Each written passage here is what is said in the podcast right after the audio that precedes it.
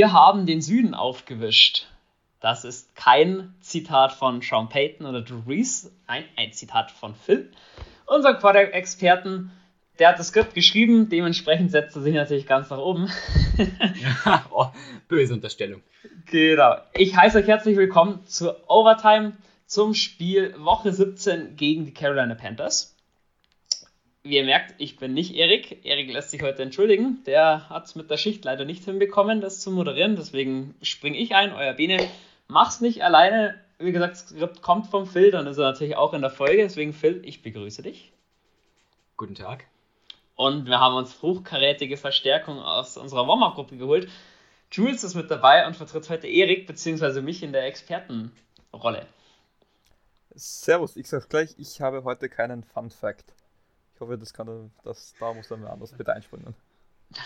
Das Niveau der Folge leidet jetzt schon in den ersten paar Minuten. Keine Fun Facts, keine guten Zitate. Ui. Äh, es, ui, wird, ui, ui. es wird ein Kampf, genau. Ähm, bevor wir loslegen, gleich vorweg, heute ist der Aufbau ein bisschen anders, weil das Saints-Spiel nicht ganz so viel zu bieten hatte in unseren Augen. Es war relativ schnell rum auch der Kampf um den First Seed. Deswegen hätten wir gesagt, wir starten dann gleich mit dem Saints-Spiel, kommen dann zur NFL und die College Football kriegt von uns heute auch noch ein bisschen größeren Part. Bevor wir anfangen, es zu besprechen, nochmal der kleine Hinweis auf unsere Social Media. Ihr wisst, wir sind auf unserem Discord-Server sehr aktiv. Instagram stecken wir viel Arbeit rein, Facebook und Twitter sind wir überall zu erreichen. Und deswegen, wenn ihr ein bisschen Interaktion haben möchtet, mit uns Fragen habt, Vorschläge habt, Kritik habt, einfach melden. Und generell unterm Spiel, unserem Playerspiel, könnt ihr gerne auch auf unserem Discord-Server mal vorbeischauen. Ist ein bisschen was geboten. Ja, und dann kommen wir zum Spiel gegen die Carolina Panthers. 33 zu 7 gewonnen. Das Ergebnis ziemlich hoch, ziemlich eindeutig. Ja, ich fange gleich an. Wie habt ihr das Spiel gesehen? Weil ich fand, es war so ein bisschen eine Shitshow mit den ganzen Verletzten. Ja, sehe ich ähnlich. Also wir, wir, waren nicht voll besetzt und das Spiel war auch, wir haben es ja schon in der, in, der Ansprache gesagt, das Spiel war eigentlich relativ irrelevant, weil wir waren in den Playoffs, die Carolina Panthers, für die ging es um nichts mehr. Ganz im Gegenteil, uns tut ein Sieg gut, denen eher nicht, weil sie brauchen, also für sie ist es sinnvoll, einen höheren Draftpick jetzt zu haben. Ähm, deswegen, sie haben ein paar Sachen ausgetestet, ein bisschen evaluiert im letzten Spiel der Saison. Wir waren natürlich davon abhängig, dass wir mussten drei Sachen haben. Wir mussten, dass Seattle gewinnt. Wir mussten, wir brauchten, dass Green Bay, äh, dass Green Bay verliert gegen die Bears und dass wir gewinnen. Und von daher gehen war auch für uns die Chance auf den First Seed relativ gering. Weswegen auch wir mit unseren ganzen Verletzten und so. Es war einfach kein besonders spannendes Spiel, muss man dazu sagen. Nee, ähm, gehe ich voll mit. Äh, vor allem ab Mitte, Ende des zweiten Viertels war es klar, beide Teams versuchen nur mal so gut wie möglich runterzuspielen. Wie viel schon gesagt habe, ein paar, paar Dinge ausprobieren ähm, auch die, die sonst nicht viel Spielzeit bekommen, aufs Feld zu schicken. Und ja, war ein solides Spiel. Wichtig für die Saints war nur, dass sie gewinnen. Wie hoch sie gewinnen, war dann schon irrelevant. Und ja, ich glaube, wirklich viel dazu gibt es dann eh nicht mehr zu sagen.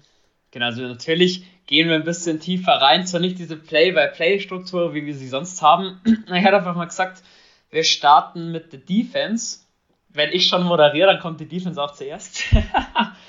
ähm, natürlich, was ins Auge sticht, fünf Interceptions. Finde ich ziemlich krass für so eine Zahl äh, zu haben. Ah, da hast du nicht oft. Allerdings trügt dieses Bild in meinen Augen so ein bisschen. Also ich finde, wir hatten Run, die Run-Defense war wieder sehr, sehr gut. Muss man auch dazu sagen, die zwei ersten Running Backs der, der Carolina Panthers haben gefehlt, das hat man schon gemerkt. Aber ich, ich habe trotzdem so ein paar Punkte, die ich ein bisschen kritisieren möchte, die mir nicht gefallen haben. Also man muss fairerweise sagen, es haben sehr viele Defensive Backs bei uns gefehlt. Quan Alexander ist ja raus, also auch ein hochkarätiger Linebacker hat gefehlt. Und am Ende war es dann so, dass wir zwar unsere zwei ersten Cornerbacks hatten mit Lattimore und Janoris Jenkins, allerdings danach wurde es ein bisschen eng. Also wir hatten PJ Williams als Safety, wir hatten Malcolm Jenkins noch als Safety, wir hatten Hartley jemanden aus dem Practice Squad, der äh, Slot Cornerback gespielt hat und der klar Haley seine Interception, äh, Haley, sorry, Haley heißt er. Ähm, er hatte krass Probleme, also klar hat seine Interception gefangen, das war sein Highlight, aber sonst würde ich ihm fast die NFL-Tauglichkeit so ein bisschen absprechen, weil das war heftig, was er zugelassen hat. Er war immer zwei bis drei Yards eigentlich von seinem Receiver weg. Er hatte sowohl Man-Coverage als auch Song-Coverage massiv Probleme und auch Tackling, Timing, allem drum und dran hat mich so ein bisschen an, an Amateurliga erinnert. Da war, da hat vieles nicht gepasst. Und dementsprechend haben die, die Panthers auch uns ordentlich über, ähm, über den Wurf was aufgelegt, würde ich sagen. Oder seht ihr das anders? Ja, ich muss sagen. Ähm, ja, ich, ich würde kurz zu Haley sagen. Ähm, der, das war sein erstes Spiel und man hat, wie ich gesehen habe, war in vielen Situationen überfordert und unerfahren. Aber ich glaube, mal, mal sehen, für Practice Squad reicht es immer, glaube ich. Und ich glaube, da musst du nur Erfahrung sammeln. Ich glaube, das Spiel hat ihm sicher nicht schlecht getan, so ein bisschen NFL-Luft zu schnuppern. Aber wie du sagst, das war momentan noch zu wenig, dass er auf NFL-Niveau spielen kann. Ja, sehe ich so ähnlich, aber wir brauchen vermutlich sehr bald billige Spieler. Von daher mal sehen, wie das da, wie das da weitergeht mit ihm. Er hat sich aber trotzdem einen Pick gefangen und auch, so, also klar, er war bei weitem nicht solide, bei weitem nicht das, was wir gewohnt sind, was wir eigentlich auch bräuchten an Cornerbacks. Aber hat es doch respektabel geschlagen, würde ich sagen. Wir haben 320 Yards zugelassen, 5,3 Yards per Play. Ähm, war kein rosiger Tag. Also das Ergebnis von sieben Punkten, das trügt, weil wir eine besonders gute Red Zone Defense hatten, die wirklich von vier Red Zone Trips nur einen zum Touchdown zugelassen hat und wir zwei Interceptions in der Red Zone hatten. Aber ja, summa summarum, denke ich, hast du recht, Bene, da trügt der Schein etwas. Genau, diese Down Convention von 1 zu 9 von den Panthers war jetzt nicht gut, da hat unsere Defense schon gut gehalten. Ich muss aber nicht nur Haley ein bisschen kritisieren, sondern auch Lattimore und ähm, Janoris Jenkins. Auch da zum Teil einfach ein, zwei Schritte vom Receiver weg unglückliche Situation. Ich denke auch ähm, an den, an den Riesenpick von DJ Moore gegen PJ Williams und Janoris Jenkins, wo beide eigentlich in perfekter Position sind, dass sie den Ball wegschlagen und am Ende macht DJ Moore trotzdem noch den Catch. Darf nicht passieren. Auch Malcolm Jenkins hatte da eine Situation, wo die, die Panthers ein ziemliches Big Play hatten über mehrere Yards. Und man auch sagt, oh, den musste doch eigentlich abwehren. Deswegen sehr, sehr unglücklich mein klar, die Defense hat so noch nicht zusammengespielt und ich hoffe, dass das halt einfach alles so ein bisschen nur auf 75, 70 Prozent lief und dass man zu den Playoffs wieder die Defense sieht, auch wenn alle fit sind, die wir gegen die Kansas City Chiefs gesehen haben, weil da war bisher die Saison Höchstleistung. Phil, du hebst die Hand, du willst was, was sagen? Ich, ja, was ich so ein bisschen denke oder erwarte, oder zumindest hoffe nach dem Spiel, ist, dass die Saints-Spieler, die, die, die, Secondary, eher auf den Pick gegangen ist, als auf die wirkliche Pass-Deflection oder auch auf das, das Tackle und entschieden hat, okay, ähm, es ist nicht so relevant, ob wir, wie viele Punkte wir machen, äh, beziehungsweise wie viele wie viel Bälle wir wegschlagen und wie viele Punkte wir zulassen, sondern wir wollen halt diese, diesen Pick, um unsere Stats aufzuboosten und nicht äh, die beim dritten runterschicken. Ich hoffe halt, dass das gegen Playoffs anders wird und sie sagen, okay, scheiß auf den Pick, jetzt ein den Ball wegschlagen und hoffen wir aufs Beste. Ja, bin ich halt einmal einer, der sagt, die persönlichen Statistiken gehen nicht über das Team wohl. Ja, ich meine, in den meisten Fällen war das schon klar, dass das Spiel mehr oder minder durch ist, dass man dann probieren kann, den Pick zu fangen. Was mir, was mir auch nicht gefallen hat, um, um das noch ein bisschen dann zu Ende zu bringen, bevor ich damit das Positiven, das den ganzen Defensive Part noch beende. Ich finde, wir hatten im Pass Rush krasse Probleme durchzukommen. Also es hat Hendrickson gleich irgendwie im ersten Drive sich den Sack geholt, war danach auch nicht mehr viel auf dem Feld, wurde wohl dann, auch eher mehr geschont. Aber ich muss sagen, bei Marcus Davenport, boah, der First Rounder tut weh, weil der er entwickelt mich in meinen Augen immer mehr zum Draft Bust. Entweder er ist verletzt oder er liefert nicht ansatzweise das, was man, was man von ihm mal kannte. Deswegen, da muss dringend auch geschaut werden, dass der Druck gegen die, die BSO-Land dann einfach wieder erhöht wird und man besser durchkommt. Das war gestern für mich auch nicht wirklich zufriedenstellend. Trotz 3er 6 Karl Grandison ist auch noch zweimal durchgekommen. Aber ja, fand ich ein bisschen ausbaufähig. Jules, da wolltest du noch was dazu sagen? Genau, weil ich habe mir das auch notiert. Marcus Davenport stand 4. Jänner 2021. Sehen wir den nächstes Jahr noch im Kader? Nein. Nein. Nein. Äh, auch als, auch, als First Rounder hast du doch kriegst du gut Geld, auch wenn er ein bisschen später gepickt wurde in der ersten Runde. wenn du Trey Hendrickson halten willst, und ich denke, das, das muss mit eins der höchsten Ziele in der Offseason sein, musst du dich von Davenport trennen. Ja, wir müssen uns eh von sehr vielen Spielern, wir müssen uns eh von sehr vielen Spielern trennen. Und ich denke, dass einfach ein Davenport ist unhaltbar. Wir haben viel zu wenig Geld und wir müssen jetzt wirklich die Kernsteine des Teams halten und darum aufbauen. Und Davenport ist nicht mal, es ist, ist nicht mal ein richtiger Starter. Also nicht annähernd ein Kernstein des Teams, eine, eine Stütze des Teams. Deswegen, nein, absolut nicht. Sehen wir nicht. Da verweise ich aber auf die Offseason über die, die Diskussion. da kommt eine, eine große Sonderfolge für euch. Freue ich mich auch schon drauf. Wir sind schon Ganze, am Rechnen. genau. Ähm, um das Ganze positiv zu beenden, also am Ende, die Saints Defense hat dann, war wie gesagt, nur bei sieben Punkten die Panthers gehalten.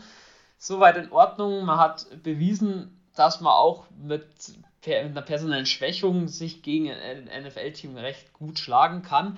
Und mein Player of the Match, den ich dieses Jahr noch gar nicht hatte, der hat immer ein bisschen untergegangen ist, weil man es halt einfach gewohnt ist, dass er liefert, den Mario Davis.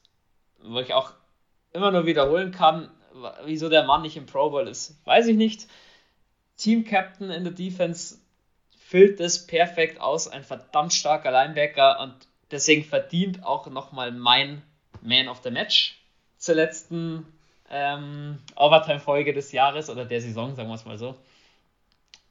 Und damit kommen wir noch nicht ganz zum Offensivpart der Saints, sondern dann müssen wir halt auch fragen, die Panthers haben zwischendrin Teddy B mal gebencht und PJ Walker im Backup gebracht. Ich meine, klar, sie haben viel experimentiert, weil sie auch wussten, im Spiel, es geht um nichts mehr. Wirklich gewinnen wollten sie mit der Aussicht auf den, auf den höheren Pick wahrscheinlich auch nicht. Teddy B nach zwei Interceptions dann raus, nachdem es nicht ganz so glatt lief. Eine kleine Diskussion, weil Phil immer sagt, Teddy B ist nicht die Zukunft der Panthers. Ich sehe das ein bisschen anders. Phil, du würdest sagen, deine These hat jetzt ein bisschen Wind auf deine Segel bekommen. Ja, Wasser auf die Mühlen. Ähm, gut, dass Erik heute nicht da ist, der, sonst hätte ich vehement mit ihm diskutieren müssen. Aber also ich habe es ich vor fünf Wochen schon gesagt, ich habe es schon gesagt, dass die Panthers besser gespielt haben. Ähm, ich würde ihn sogar in diesem Spiel sehr beschützen. Er hat ohne seine zwei Running Back gespielt und wenn man nicht gerade Drew Brees heißt und ein Gott ist mit äh, im, im, im Practice Squad Receiver äh, rumtangieren, beziehungsweise nicht rumtangieren, ist das falsche Wort, aber mit, mit Practice Squad Spielern spielen. Ja, ihm haben die zwei Runningbacks gefehlt, das merkt man definitiv der Offense an. Aber wie gesagt, für mich ist Bridgewater einfach nicht mehr als ein ganz normaler Game Manager. Nicht ein guter Game Manager, sondern eher ein, ein, ein, ein guter Backup, äh, schwacher Starter Type of Guy. Ähm, kein, ja, kein schwacher Backup äh, oder kein guter Game Manager wie zum Beispiel äh, 49ers Jimmy Garoppolo. Jimmy Genau, ähm, sondern halt wirklich noch zwei Kategorien drunter. Ähm, ja, ich, ich sehe da weniger das Problem in seinen Qualitäten als das, was er verdient. Das ist ja das Problem momentan mit Quarterbacks, die sind überbezahlt größtenteils. Ähm, ich glaube, er ist ein solider Quarterback mit den Receivern, die sie dieses Jahr mit den Running Backs, plural sage ich jetzt, weil auch äh, Mike Davis hat sich durchaus bewiesen, sage ich. Ähm, und der jungen Defense, wenn sie da noch ein bisschen nachinvestieren, glaube ich, da kann dann schon was Gutes rauskommen. Auch Stichwort Kampf um die Playoffs ist da auch durchaus möglich und ich glaube, dass Teddy B mit diesem Team für die Playoffs gut genug sein kann. Natürlich ja. geht es besser, aber das größere Problem ist sich wirklich eher, was er verdient. Das steht, in, steht für mich in keiner Relation äh, zu dem, was er dir gibt. Das ist für mich das einzige Problem. Aber wenn ich, so, wenn, muss, wenn ich die ja. Wahl hätte zwischen so einem Justin Herbert, zwischen so einem Typen, der auch mal ein Game gewinnen kann, ganz von sich alleine, der auch mal mit einem schlechten Supporting Cast einen guten Tag haben kann. Auch ein Drew Brees, der kann auch, mit, haben wir gesehen diese Woche schon wieder, mit Practice Squad Spielern kann er spielen, mit ohne seinen Running Back Room, seine Titans, seine Wide Receiver. So ein Typ, der auch mal solche Spiele gewinnen kann. Ein, ein, ein Teddy B, klar, der gewinnt die Spiele, wenn die Umstände um ihn herum perfekt sind.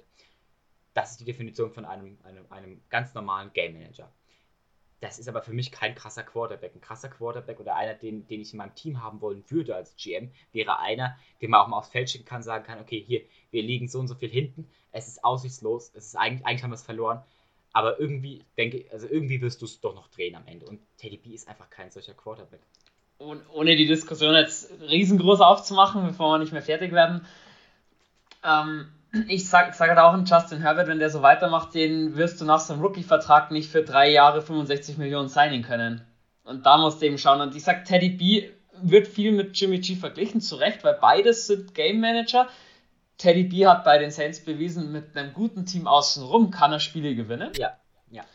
Und ich finde die Umstände halt, die Jimmy G bei den 49ers vorfindet und die Teddy B gerade bei den Panthers hatte, kannst du noch nicht vergleichen. Deswegen, ich bin der Meinung, die Panthers sollten ihre Picks nutzen, um Teddy B einen gescheiten Wide Receiver, einen gescheiten O-Liner und eine gescheite Defense auch noch zur Seite zu stellen. Ich denke da an, an den Linebacker. Ähm, und dann das nochmal probieren, weil den kriegst du mit diesem Vertrag nicht getradet oder schwer getradet. Und einen auf die Bank setzen, einen Ersatzquarterback, der 21 Millionen im Jahr verdient, schwierig. Sehr, sehr schwierig. raus an die Eagles. genau, das, da, da, da kommen wir später dazu. Deswegen diese Teddy B-Diskussion. Ja, ich würde ich abschließen, sehe ich so ähnlich, mhm. sehe ich tatsächlich so ähnlich wie du in dem Punkt. Ähm, also dieses Jahr gibt es vier gute Quarterbacks, meines Erachtens in der Draft-Class. Äh, da kriegt man mit dem Panthers-Pick definitiv noch einen. Ich denke, so ein Zach Wilson sollte noch übrig sein. Und Mac Jones ist in den späteren Runden auch noch zu finden, so beziehungsweise Game Manager. Ja, ich weiß nicht, was, was sie mit ihm machen sollten. Ich denke, es ist auch noch zu früh, ihn jetzt rauszuschmeißen, zumal Matt Rule einen 10-Jahres-Vertrag hat. Das heißt, der hat Zeit. Und da würde ich tatsächlich auch mit, damit gehen und sagen, okay, wir haben jetzt jemanden auf der Quarterback-Position, der nicht besonders gut ist oder nicht überragend, aber der solide ist und auf den man sich verlassen kann. Und da würde ich dann ihn behalten und sagen, okay, mal gucken, wenn wir wieder einen entdecken, der, der definitiv besser ist als er. Genau, und ich muss halt auch sagen, wenn du jetzt früh einen Quarterback draftest und du kannst ihm dann trotzdem wieder keinen Receiver und keine O-Line hinstellen, dann liefert der auch nicht. Deswegen, das sage ich auch gleich im Vorher. Die Checks, klar, die werden Trevor Lawrence nehmen, davon gehe ich jetzt einfach mal aus. Aber wenn du dem keine O-Line, keine Receiver, keine Running Backs zur Verfügung stellst, dann liefert der auch nicht. Aber da kommen wir später dazu. Auch diese Teddy B-Diskussion, die werden wir gerade dann in unserer Draft Night live sicher wieder aufmachen, bevor die, die bevor die Panthers dann picken. Gott sei Dank gibt es einen Clock mit 10 Minuten. genau. kommen wir zu unserer Offense. Ähm, wie du schon erwähnt hast, Drew Brees hatte wieder eigentlich mehr oder weniger seine Practice Squad Receiver zur Verfügung, hat trotzdem drei Touchdowns und 200 Yards geworfen, 201 Yards waren es genau. Philipp, deine Meinung, ist er wieder voll da? Ja. Also das war ein, meines Erachtens war das ein, also noch nicht voll. Ich denke nicht, dass er voll da ist. Ich denke, dass das so nicht sein kann. Aber ähm, von dem, was, was er braucht, um das Team zu evaluieren, um mit dem Team zu gewinnen, und wenn man die Umstände außen herum betrachtet, die jetzt echt widrig waren, also können wir sagen, was wir wollen, wenn dein Running Back Raum fehlt, wenn dein erster Receiver fehlt, wenn dein dritter Receiver fehlt und deine Titans angeschlagen sind, dann sind die Umstände schlecht. Können wir sagen, wie es ist. Ähm, und dafür hat er sehr, sehr gut geliefert, meines Erachtens. Klar, da war auch nicht alles Gold, was glänzt. Da war auch, auch ein oder andere schlechte Read dabei. Da war auch der ein oder andere Pass dabei, der einfach komplett off war. Aber alles in allem ähm, schön aggressiv gespielt, den Ball gut bewegt, die richtigen Entscheidungen getroffen. Bei der einen oder anderen Incompletion auch Pech gehabt, dass der Receiver den Ball nicht fängt. Ähm, ich denke da an die eine Fade beim dritten und fünf an Sanders, wo, wo ich gedacht habe, was für eine geniale Entscheidung, wenn Sanders diesen Ball festgehalten hätte. Ist im Endeffekt egal, weil wir haben das Spiel gewonnen und es ging um nichts, aber dennoch, ich als, aus meiner Perspektive würde sagen, Breeze ist da. Breeze wird immer gesünder, meines Augens. Äh, in, in, meines Augens. In meinen Augen wird er immer besser, immer gesünder und ich denke, es war die richtige Entscheidung mit seinem Injury, wie man ihn behandelt hat, wie man ihn, wann man ihn wieder aufs Feld geschickt hat, wann man ihn hat spielen lassen. So, zur Injury-Situation bei den Saints und auch den Umgang mit, mit Verletzungen kommen wir gleich dann noch. Jules, deine Meinung zu Drew Brees und zu unserer Offense gegen die Panthers? Es war solide, aber auch, auch nicht mehr, weil ähm, die Defense von den Panthers haben viel Zone Coverage gespielt, viel Soft Coverage, das heißt eher ein bisschen mehr Abstand zum Receiver äh, gelassen. Und das ist prinzipiell etwas, was ähm, wo Drew Brees gut ist. Das Problem, was wir jetzt sehen, ist, dass die Top-Teams eher dazu neigen, viel Pressman gegen die Saints spielen und das ist dann etwas, wo, wo Breeze noch etwas Probleme hat. Ähm, das Gute ist, die Receiver, die Abstimmung dazu passen besser. Er attackiert das Feld, äh, das Feld auch tiefer. wie, wie ähm, vieles gemeint haben, diese Backshoulder Fade auf, auf Sanders, ähm, sowas wird es auch brauchen in den Playoffs. Generell Sanders, Callaway gefallen mir sehr. Ich hoffe, dass, dass Michael Thomas da auch schnell in seinem Rhythmus wieder drin ist. Dann können die sehr gefährlich sein und dann müssen die, Defensive, äh, die Defenses sich darauf auch wieder anpassen. Aber ich würde jetzt etwas auf die Bremse treten, wenn wir jetzt nur das Spiel gegen die Panthers anschauen, weil da hat auch er die zweite Garnitur gespielt und in einem Spiel, wo es nichts, wo es um nichts mehr ging nach dem zweiten Viertel, ja. Ja, aber äh, denke, es war, es war okay, es war okay, aber die in den Playoffs wird uns eine andere Defense, ähm, werden wir gegen andere Defenses spielen müssen und das wird dann um einiges schwieriger. Ob Breeze wieder so weit zurück ist, genau, aber ich glaube, dass Breeze definitiv wieder an einem Punkt ist, wo er ähm, solche Defenses auch schlagen kann. Ja. Ja, okay, kann ich, kann ich jetzt mit Jules mitgehen. In den Playoffs muss man auch fairerweise sagen, haben wir unseren, unser, unsere Offense wieder. Also das war ja echt nur B-Mannschaft, die wir fast gestellt haben. Deswegen, den Umständen entsprechend fand ich, war das eine sehr mehr als solide Leistung, eine richtig gute Leistung sogar. Genau, also ich, ich finde es sehr interessant, weil das Breeze, Camara und Thomas zusammen auf dem Feld standen, hattest du in zehn Vierteln dieses Jahr, also gerade mal zweieinhalb Spiele. Und ich, da bin ich eigentlich relativ dankbar über die Bears in erster Runde, dass man vielleicht dass man sich nochmal einspielen kann. Die Bears, klar, man darf gar keinen Gegner unterschätzen, ist aber, denke ich, ein etwas leichterer Gegner. Ohne dass ich den Bears jetzt irgendwas absprechen möchte. Ich denke, da hätte man noch größere Kaliber bekommen können in Runde 1. Und dann hoffe ich, dass das einfach wieder die Mechanismen wieder greifen. Gerade so ein Backshoulder-Wurf, wie er auf Sanders hatte, kann man ohne weiteres auch mal auf Michael Thomas werfen, wenn der fit ist. Der fängt sowas auch ganz gut. Und ich meine, klar, Breeze, dass er wie Patrick Mahomes über 400 Yards wirft und 5 Touchdowns, muss er nicht. Dafür haben wir auch andere Waffen, dafür haben wir auch eine komplett andere Offense. Ich fand gestern klar, das eine oder andere Holprige war noch mit dabei, aber ich glaube auch generell, dass die Saints im Kopf nicht bei 120% reingegangen oder nicht mit 120% reingegangen sind, wie gegen die Chiefs zum Beispiel. Und dass man einfach in den Playoffs wird Drew Brees wieder voll da sein und voll heiß sein. Und es sieht ja wohl auch ganz gut aus, nachdem wir jetzt am Sonntag spielen gegen die Bears, dass Alvin Kamara wieder da ist und Michael Thomas sollte wieder fit sein und generell kommen viele Verletzte wieder zurück. Deswegen bin ich da recht optimistisch. Ähm, in der Offense neben Sanders, Callaway hat gut geliefert. Und das wäre dann dein Stichwort, Phil, Player of the Match. Äh, ja, können wir relativ schnell abhaken. Wir hatten Backshoulder Fade. Ich denke, das ist der Spielzug, der uns von ihm wahrscheinlich in Erinnerung äh, bleibt nach dem Spielzug. Äh, äh nach dem Spiel. Dieser eine 27-Yard-Catch äh, von Breeze, diese Aggressivität wieder. Ich finde, er ist ein sehr, sehr guter Receiver, dafür, dass man ihn am Anfang der Saison vermutlich auf keinem Schirm hatte.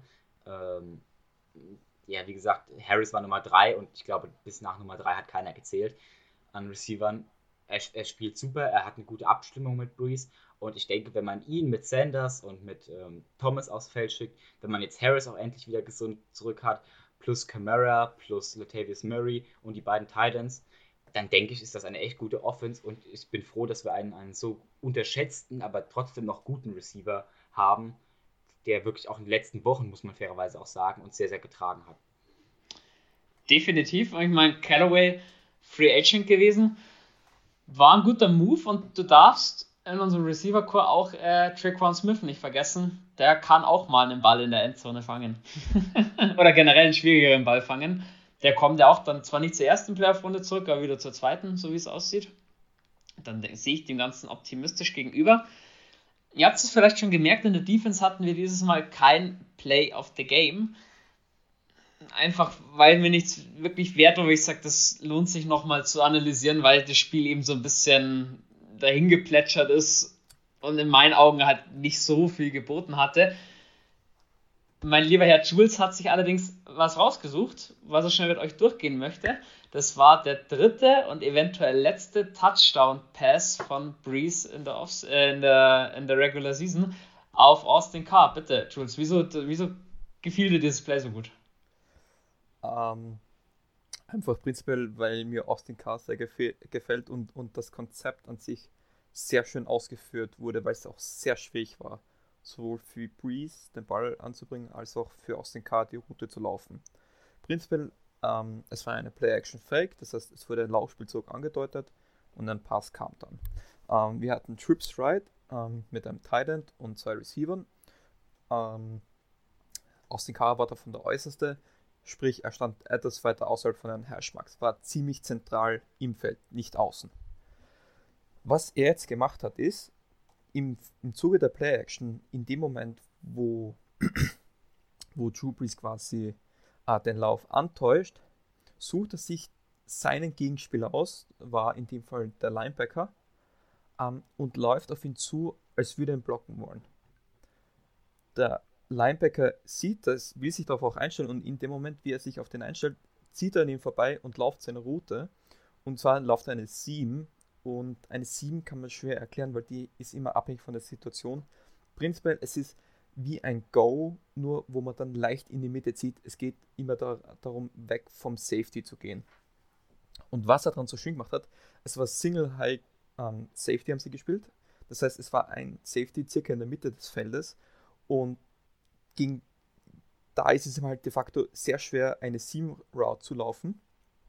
Und was er dadurch, äh, er hat sehr schnell überrissen, dass der Ball dann quasi über seine Backshoulder kommen muss, also eigentlich weg von seiner Laufrichtung und hat es aber gut, ähm, hat sich gut darauf angepasst und Drew Brees hat es auch gut erkannt und den Ball genau dorthin geworfen, ähm, wo nur er den Ball fangen kann. Er wurde dann in der Luft noch getackelt, hat ihn aber gefangen. Ähm, noch etwas, was mir an ihm sehr gefällt, das war schon vor, nee, meine Stimme hat es heute auch, vor drei, vier Jahren, wie er noch bei den Patriots war, hat es diesen Mörder-Catch gegeben, noch in der Preseason. Also er kann schon äh, eine solide Pass, äh, ein solider Passempfänger sein und das ist ihm halt für Playoffs extrem wichtig. Wenn du diese eine Chance, das war sein einziger Catch, wenn du diese eine Chance hast, dann musst du den Ball fangen. Und Austin Carr hat den Ball gefangen, war wirklich schwer, richtig gelaufen, richtig erkannt, wo der Ball hinkommen wird und Drew Brees hat es super ex äh, exekutiert und war ein starkes Play. Da muss man generell mal unseren Practice Squad Receivern, die so da sind, Juwan Johnson, Lil Jordan Humphrey, Tommy Lee Lewis, Austin Carr einfach auch mal Props da lassen. Machen ihre Sache ganz ordentlich. Ähm, ich habe es vorhin schon angeklingen oder anklingen lassen. Die Wahrscheinlichkeit ist groß, dass wir Breeze zum letzten Mal in der Regular Season gesehen haben es verdichten sich so ein bisschen die Gerüchte, dass das seine letzte Saison sein wird oder seine letzte Saison war. Mal sehen, was kommt. Auf jeden Fall hoffen wir, dass die mit einem Super Bowl-Sieg beendet wird und dann kann er auch in aller Ehren abtreten. Das wäre wirklich halt diese Hollywood-Story, die wir uns alle wünschen. Ähm, dann würde ich jetzt das Spiel gegen die Panthers schon beenden. Möchte aber festhalten, wir haben die NFC South geswappt. Sprich, wir haben gegen keinen Gegner aus der NFC South verloren, stehen da 6 zu 0. Kommt nicht häufig vor, deswegen muss man sagen, Respekt an die Saints. Das Mal in Saints History. Genau. In der NFC South History sogar. Hm. Nicht schlecht. Also ist auch was, man mal innehalten kann. Sagen, die Saison sind wir auf jeden Fall heiß und mit dabei. Ähm, dann kommen wir zur NFL, weil da war jetzt auch einiges los. Und wir wollen einfach mit euch so ein bisschen ein paar Thesen vom letzten Spieltag noch schnell durchgehen. Vielleicht kurz dann das, das, das dazugehörige Spiel besprechen, was da so lief. Und die erste, die erste These, die jetzt Phil hier aus, aus Borg gebracht hat, geht über Carson Wentz nicht. Geht er oder bleibt er? Wohin geht er? Ähm, also ich denke ziemlich sicher, dass er nicht bleiben wird die Eagles werden schauen, dass sie ihn irgendwie weiterbringen, wobei der Gegenwert, denke ich, relativ gering sein wird bei dem, bei dem Gehalt, was Wentz kassiert. Und ich sage am Ende Landing Spot äh, die Colts, Frank Reich als Trainer ist das Wahrscheinlichste. Und die haben halt, die können ihn halt in der Cap-Situation auch irgendwo unterbringen. Genau. Ähm, das habe ich schon seit Wochen gesagt. Äh, das Ganze hat der Untergang Carsten Wentz in Philadelphia hat eigentlich mit dem Tag begonnen, wo Frank Reich weggegangen ist. Seitdem war nicht mehr dasselbe. Ja. ja. Und deswegen ja. Indianapolis Colts, please do it, get him. Das kann so gut funktionieren. Der, der, der schraubt auch den, seinen Vertrag um ein paar Millionen runter, weil er sagt, jetzt, jetzt will er sich wieder beweisen. Ja, sie haben dort gute Receiver, sie haben dort gute Running Backs, eine sehr gute O-Line. Defense wird immer besser. Ähm, generell eine angenehme Division zu spielen. Es ist immer warm, das Wetter prinzipiell dort. ähm, sagen wir mal zumindest in der Division. Das ist, äh, sie spielen in einem Dome. Das sind alles Sachen, die dir als, als Quarterback entgegenkommen. Und das wäre für mich mit Abstand die einzig richtige Wahl. Weil das ist der einzige, wo er, glaube ich, momentan ein absolutes Vertrauen hat, weil er hat es auch selber gesagt, er, er möchte nicht mehr für die Eagles spielen, weil da einfach das Vertrauen nicht mehr da ist. Und ja, ganz ehrlich, ähm, Eagles haben es auch nicht so mit den äh, Waffen auf der Wide Receiver Position, deswegen kann ich mir auch das gut vorstellen, dass er da gerne raus möchte. Und wie, wie du sagst, Bene, die Colts können sich den Vertrag momentan leisten mit ihrer Cap-Situation. Phil, ähm, stimmst ja, du uns dazu hat, oder? Ja, absolut. Hat Jules eigentlich schon alles gesagt, was ich, was ich auch auf meinem Blatt noch stehen hatte. Ähm, Frank Reich war wichtiger für den Super Bowl als irgendjemand anderes, als Doug Peterson. Er war die Stütze des Super Bowls, er hat den Super Bowl. Also ich denke, dass er für den Super Bowl am, am wichtigsten war. Ähm, ist ein super Offensive Coordinator mit einem Quarterback, der jetzt nicht unbedingt Philip Rivers ist. Von Philip Rivers halte ich nicht so viel. Philip Rivers hat auch schon gesagt, dass er nach dieser Saison vermutlich retiren wird. Ähm, dass zumindest ihm das in den Kopf gekommen sei. Die Quellen sagen vermutlich, dass er retired. Ähm, die beiden anderen Landing Spots, die noch sehr wahrscheinlich, die als sehr wahrscheinlich gelten für Carson Wentz, wären die Bears und die Patriots. Die Bears sehe ich so nicht, ganz besonders nachdem Mitchell Trubisky jetzt ähm, die letzten Spiele auch besser gespielt hat und besser performt hat. Und auch die Patriots halte ich für unwahrscheinlich. Und wie gesagt, Jules hat schon gesagt, Carson Wentz will dahin, Frank Reich will ihn, es würde passen, es wäre ein Match in Heaven. Hoffen wir, dass es so kommt. Gut, dann kommen wir zur zweiten Geschichte. Es steht noch drauf, sollten die Chargers Anthony Lynn feuern. Vor einer halben Stunde, also sprich Montag, 4.1. gegen 18 Uhr, ist die Bombe dann geplatzt. Anthony Lynn wurde trotz 7 zu 9 Rekord entlassen bei den Chargers. Richtige Entscheidung, Phil? Nein. Nein.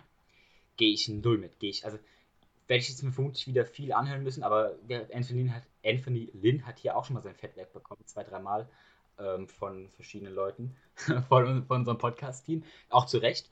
Ähm, aber du hast einen Rookie-Quarterback, der so vielversprechend ist, der diese Rekorde bricht und dann zerstörst du das Surrounding um ihn. Finde ich absolut dumm. Also schauen wir uns die Rookie Quarterbacks an, die guten. Mariota, ähm, dann James Winston. Gerade diese Quarterbacks haben in, in, ihren ersten vier Jahren immer deswegen gestruggelt, weil sie jedes Jahr ein neues offensives System hatten. Jedes Jahr einen neuen Headcoach. Jedes Jahr eine andere Kultur, eine andere Organisation. Das kannst du nicht machen als Spieler. Das, das, ganz besonders Quarterback. Du brauchst Stabilität, du brauchst diese Ruhe, dieses Umfeld. Das ist der Grund, warum gewisse Quarterbacks in der NFL, obwohl sie nicht so vielversprechend aussehen, Tom Brady, gut werden und andere, die super Talente sind, eben weil ständig die Kultur um sie herum wechselt, eben dann in die Hose gehen. Und gerade da, die stehen 7 und 9, sie sind ein vielversprechendes Team. Herbert scheint ein super Quarterback zu sein, der ist perfekt. Und jetzt das offensive System, ich hoffe, dass sie zumindest das offensive System behalten, denke ich aber nicht, weil ich denke, dass der ganze Coaching-Staff dann gehen wird. Und dann wieder komplett neu. Also wenn sie jetzt nicht einen Eric B. Enemy holen, der das offensive System perfekt auf ihn abstimmt, dann äh, meines Erachtens der falsche Move. Ähm, stimme ich viel 100% zu. Also von mir musste ich mal nichts anhören. Äh, bis auf das Spiel gegen die Bills, das war ein 10-Score-Game und dann diese Abschlachtung gegen die Patriots, war jedes Spiel, das sie verloren haben, ein One-Score-Game. Wenn man meint, der Coach ist daran schuld, bitte, ich gehe damit nicht mit. Ich glaube, damit bringt man nur Unruhe in den Locker-Room. Ich habe sehr viel von äh, Anthony Link gehalten ich hätte ihm einfach dieses eine Jahr noch gegeben, jetzt wo er auch mit Justin Herbert wirklich arbeiten kann. Es war ja auch nicht so geplant, dass er so früh in die Saison schon reinstartet. Man erinnert sich zurück, da war dann, wie kurz vor Spielbeginn der Teamarzt da die Lunge von Tyrell Taylor punktiert hat. Davon hat keiner ausgehen können. Und der, der hätte einfach noch diese Saison gebraucht. Ich glaube, da wäre so viel möglich gewesen. Sie haben viele bittere Verletzungen gehabt, vor allem auch auf Seiten der Defense. Austin Eckler hat viele Wochen gefehlt.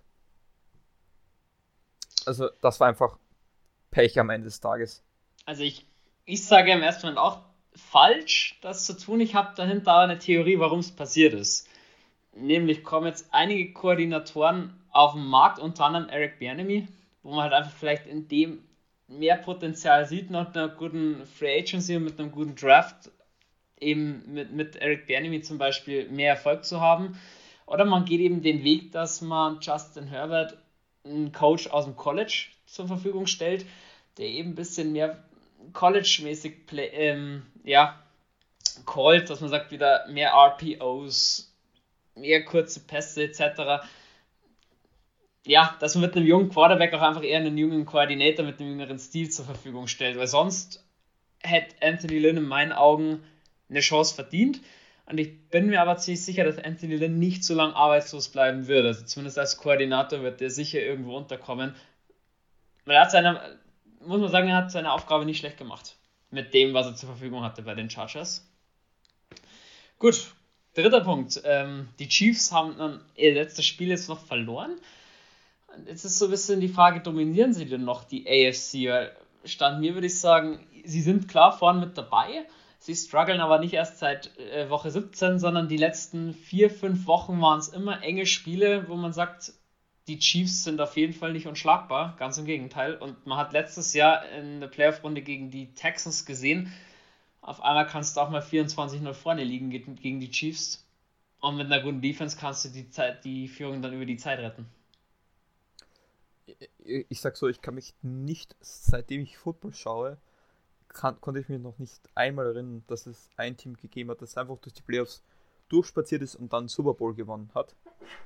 Ähm, das es einfach nicht. Und ich glaube, das wird auch heuer so sein. Ich, ich nehme da jetzt das, das Spiel gegen die Chargers jetzt nicht sehr ernst, weil da haben sie viele Starter geschont.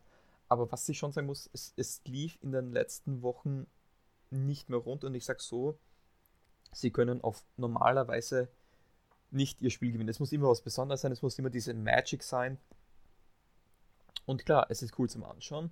Und klar, es funktioniert oft.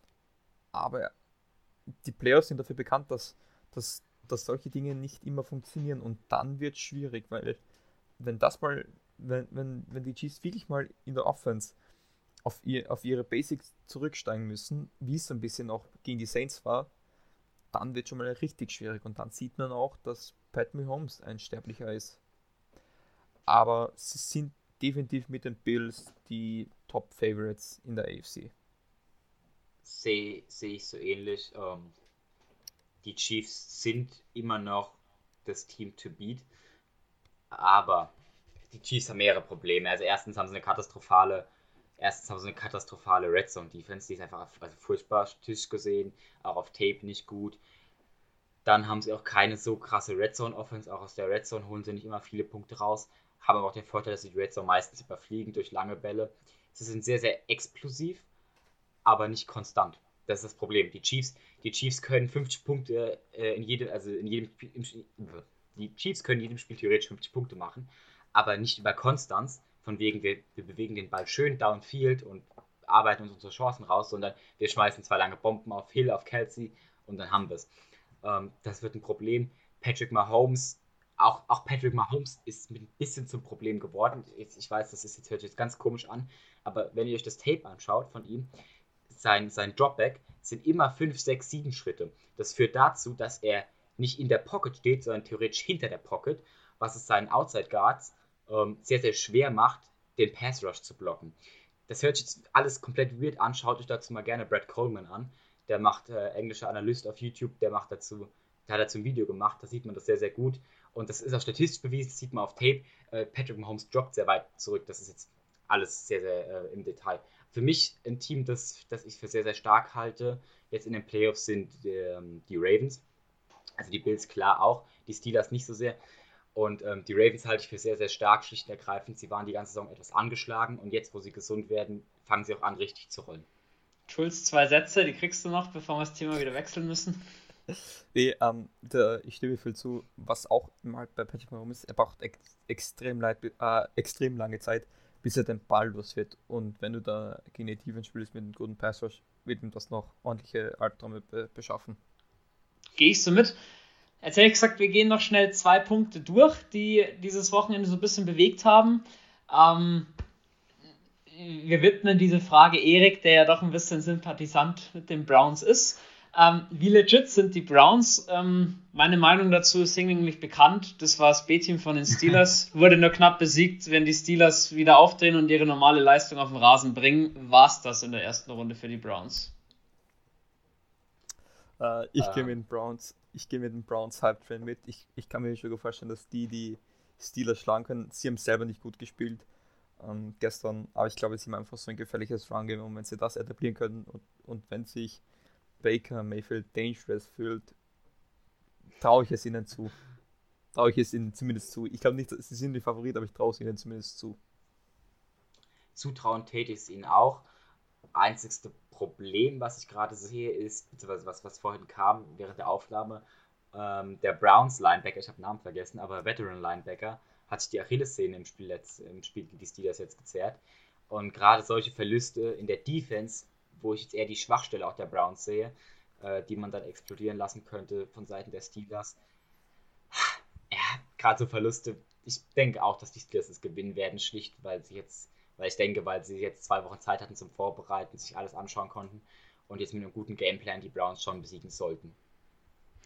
Gut, und als letzten Punkt an dem Wochenende, der auch noch so ein bisschen gefesselt hat oder Thema ist, die Miami Dolphins und Tour. Also die Dolphins haben sie ja ziemlich hoch verloren gegen die Buffalo Bills, was ich nicht gedacht hatte. Und ich hatte auch irgendwie das Gefühl, die Bills waren nicht auf 120 Prozent. Und ja, Fitzpatrick konnte man nicht einwechseln, der war auf der Covid-List raus.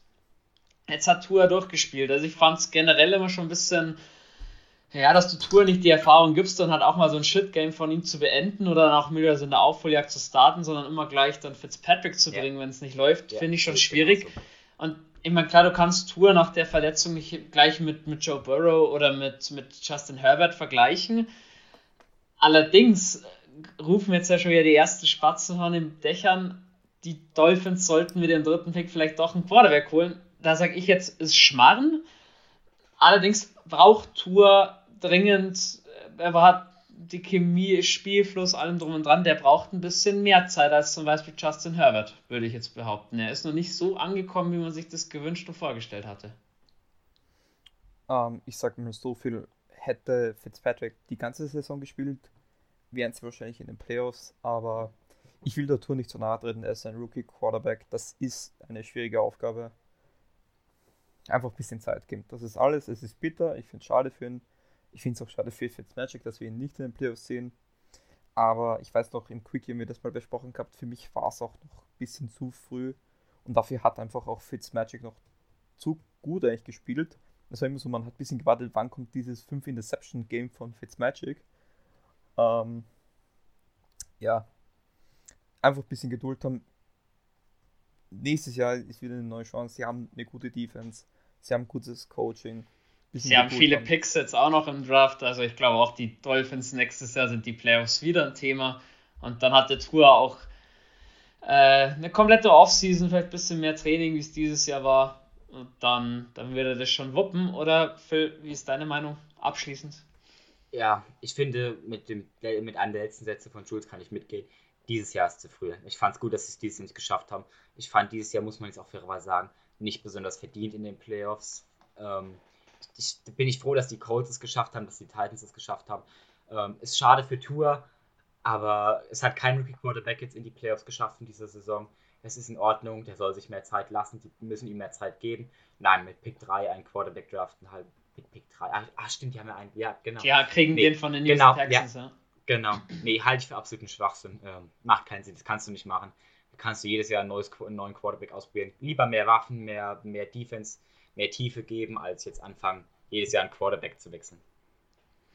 Gut, und damit beende ich dann den NFL-Part. Gesagt, der Aufruf an unsere Community, wenn ihr noch irgendwas besprochen haben möchtet, wie auch immer, kontaktiert uns einfach und dann geht's. Sind doch auf dem Discord-Server. Könnt ihr auch direkt mit uns reden. Genau, genau so ist es. Ja, ich glaube, bei uns drei wird dann nach der Folge auch noch viel zum Diskutieren sein, glaube ich. wow. Da, davon gehe ich auch. Allein die Browns-Geschichte ist immer ein heikles Thema bei uns. Aber gut, und klassischerweise beenden wir die Folge immer mit so einem kleinen College-Take. Das übernimmt, nachdem Erik nicht da ist, heute mal der Phil. Und dementsprechend die Moderation des Stages yours. Vielen Dank, vielen Dank. Ich trete jetzt wahrscheinlich sehr, sehr große Fußstapfen. Ähm, ich habe beim, beim Skriptschreiben habe ich überlegt, welche Bowl Games ich reinnehme und wie wir das machen, habe entschieden, okay, weißt du was, es gibt so viele Ballgames und so viel, worüber man reden könnte, kleine Geschichten, wichtige Sachen auch für einen Draft, weniger wichtige Sachen für einen Draft. Das könnte man in der Offseason machen, in den Mock-Drafts, da wird ja noch was kommen. Teaser der Biene immer so gerne an. Ähm, da habe ich, hab, hab ich mich entschieden, als Skriptschreibender Meinungsdiktator, dass wir nur die beiden Halbfinals besprechen, weil das einfach auch schon wahnsinnig viel hergibt. Und ganz besonders das zweite Spiel, was ich besprechen möchte, auch da man wahnsinnig viel drüber diskutieren kann. Deswegen, Spiel 1 des Halbfinals. Ich glaube, zeitlich gesehen sogar auch das erste von beiden Spielen. Alabama gegen Notre Dame. Notre Dame, äh, das viertbestgerankteste Team laut ESPN mit einem Rekord von 10 und 2 und Alabama an 1 mit einem Rekord von 12 und 0. Ja, beides Teams, also Notre Dame, ein Team, das jetzt in den letzten paar Jahren immer stärker geworden ist, ein Team mit einer krassen Geschichte und eins, das in den letzten zwei Jahren, jetzt meines Erachtens aber nicht so stark war und das ich dieses Jahr nicht so auf dem Schirm hatte, wie es dann tatsächlich kam. Alabama ist ein Powerhouse, glaube ich, ist ein, ein Begriff, aber auch da war ich, war ich gespannt, wie die ganzen Ausfälle, beziehungsweise nicht Ausfälle, sondern wie die ganzen Abgänge des Draftes, ganz besonders Quarterbacks und so weiter, wie sich das auswirken wird mit einem Quarterback wie Mac Jones, der jetzt wirklich drei Jahre schon auf der Bank saß, der ich glaube 22 ist oder 23 und der einfach die ganze Zeit hinter anderen guten Quarterbacks ähm, gesessen hat. Sehr, sehr schade für ihn tatsächlich, weil er ein meines Erachtens kurz guter Quarterback ist. Na gut. Ähm, Notre Dame 14, Alabama 31. Das Spiel war im Prinzip eine komplette Dominanz von Alabama. Alabama geht mit 14 Punkten im ersten Quarter in Führung und Notre Dame hat einfach nichts entgegensetzen können. Insgesamt nur 14 Punkte gemacht, sieben davon im zweiten Quarter und dann in der, Crunch, in der Crunch Time im vierten Quarter nochmal sieben Punkte gemacht. Auf Alabama-Seite gibt es da nichts, was man, äh, auf Notre Dame-Seite gibt es da nichts, was man großartig erwähnen müsste an Spielern. Da war nichts, was sich irgendwie rausgetan hat, offensiv als auch defensiv. Alabama war sehr, sehr schön anzusehen. Mac Jones mit vier Passing-Touchdowns und 97,1 äh, ESPN Quarterback Rating und 25 von 30 angekommenen Pässen für 297 Yards. Da kommt gleich noch eine Frage an euch beide. Ähm, dann Harris, der Running Back mit 15, 15 äh, Carries für 125 Yards. Finde ich krass. Und dann natürlich noch vier Catches für 30 Yards. Also absolute, absolute Monsterzahlen in meinen Augen. Ganz besonders der Hurdle kann man sich mal gerne angucken auf YouTube in der Zusammenfassung. Ein super Hurdle von ihm. Und dann Devonta Smith mit sieben Receptions für 130 Yards und drei Touchdowns. Äh, ich denke, damit hat sich die Nummer 1 Performance als Nummer 1 Receiver in diesem Draft definitiv klar gesichert. Ähm, ja, Jules, du kannst gleich was sagen. Ich wollte, ich hätte noch eine Frage dazu gestellt. Mac Jones ist aktuell so dritter, viert, dritt, Viertrunden-Quarterback, je nachdem, wie er sich jetzt im Finale schlägt, vermutlich auch an Day 2, also Zweitrunden, vielleicht sogar Late Erstrunden-Pick. Was würdet ihr von Mac Jones als Erbe von Drew Brees halten? Das ist jetzt sehr ironisch. Ähm, ich habe mir so privat schon mal zusammengeschrieben, wen könnten die Saints wann draften. Und ich habe sogar, dass sie einen Quarterback draften, allerdings erst in Runde 6 und das ist der Quarterback auf der anderen Seite, Ian Book. Ich habe so ein Gefühl, er ist jetzt äh, einfach, er, ist, er ist jetzt kein dieser Top-Quarterbacks ähm, in diesem Draft, aber ich glaube, dass wie er spielt, ähm, gut zu den Saints passen könnte. Aber auf deine Frage zurückzukommen mit äh, zu Mac Jones, ähm, ich weiß nicht, wann, äh, was die Projection ist. Ähm, ich glaube, dass, dass Sean Payton und Mickey Loomis da andere QBs vor ihm sehen, auch vom Spielstil her. Ich denke da so ein, ein äh, Kyle Trask zum Beispiel, wenn der vielleicht etwas runterfällt im Draft, wovon ich jetzt nicht ausgehe, weil er dafür jetzt einfach zu gut spielt. Ähm, oder vielleicht auch ein, ein äh, nee, wärst du von North Dakota State, äh, Trey Lance. Der kann auch vielleicht bis in, in die zweite, vielleicht dritte Runde fallen.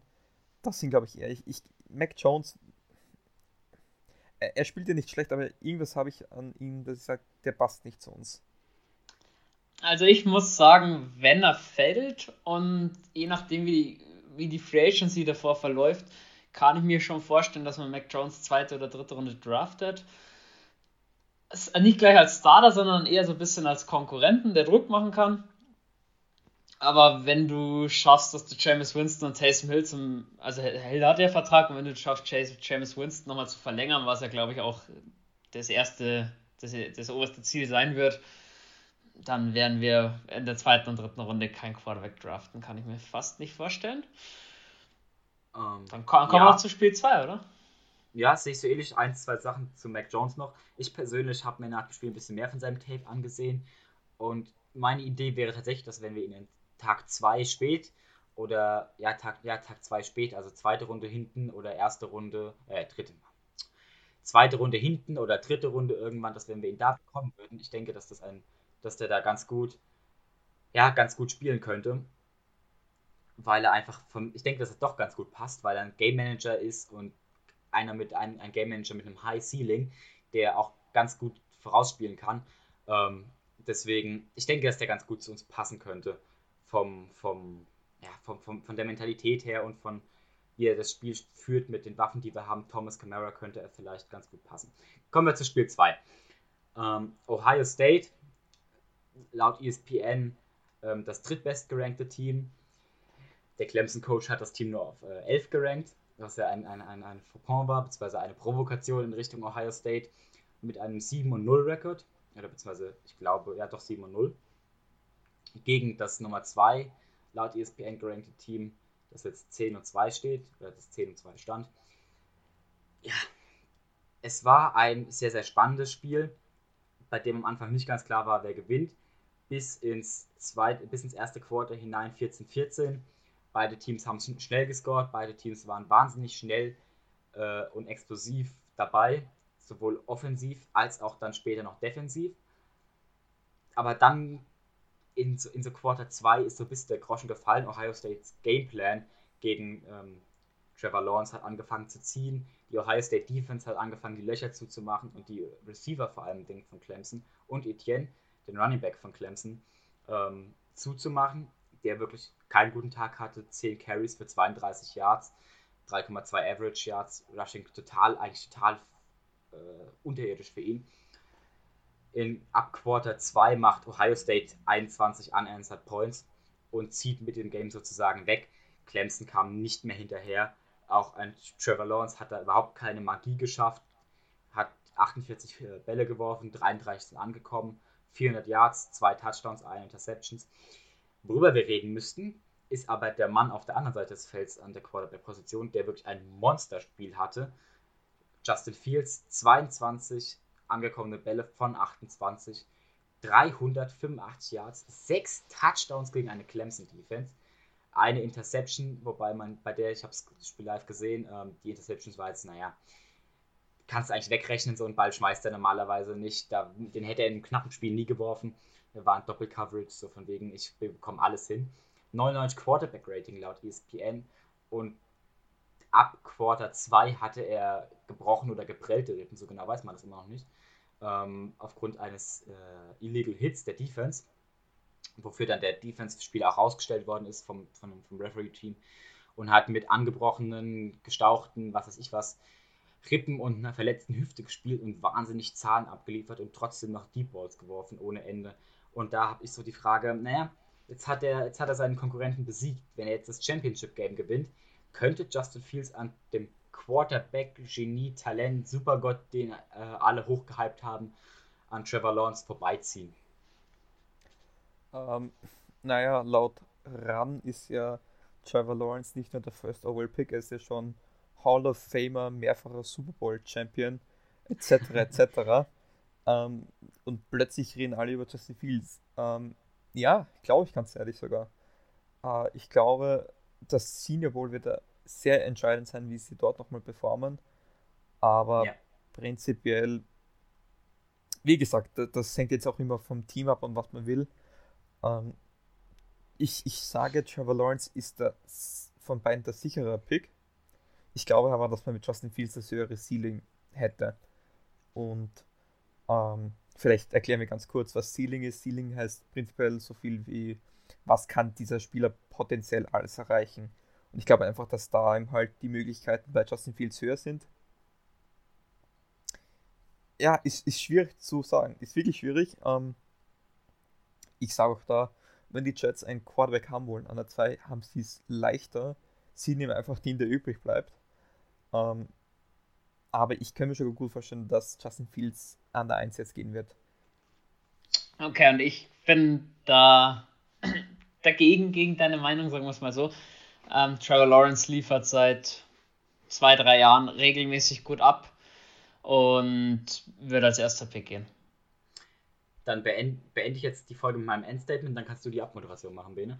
Ähm, Ich denke, dass ein Team wie die Jaguars mit einer schlechten O-Line lieber einen Quarterback wie Fields draften sollen, weil der einfach noch mobiler ist als ein Trevor Lawrence. Und ja, äh, Trevor Lawrence ist sehr konstant in, in, dem, was er abliefert. Auch nicht perfekt, aber sehr konstant schon. Und aber was man bei einem Justin Fields sieht, ist, dass er sich von Jahr zu Jahr wirklich massiv steigert. Also er wird immer besser und mittlerweile spielt jetzt auf einem richtig hohen Level. Und die Clemson Defense mit sechs Touchdowns abzufrühstücken, ist schon eine Leistung, die bringt man nicht einfach mal so nebenbei. Aber ich, ich, ich denke, es wird knapp. Aber wenn ich, wenn ich GM wäre und ich hätte die Auswahl zwischen beiden, ich würde mit Justin Fields gehen. So, schönes Endstatement. Dann bleibt mir gar nicht mehr viel zu sagen. Folge heute lief ein bisschen anders, die Overtime, wie ihr es gewohnt seid. Hoffe trotzdem, sie hat Spaß gemacht anzuhören. Wie gesagt, wenn es noch irgendwas gibt, einfach bei uns melden über unsere Social Media Kanäle, sind wir gut erreichbar. Und dann hören wir uns in der Warm-Up wieder am Samstag. Und dann beende ich die Folge wie immer mit den wunderschönen Worten Who Dat?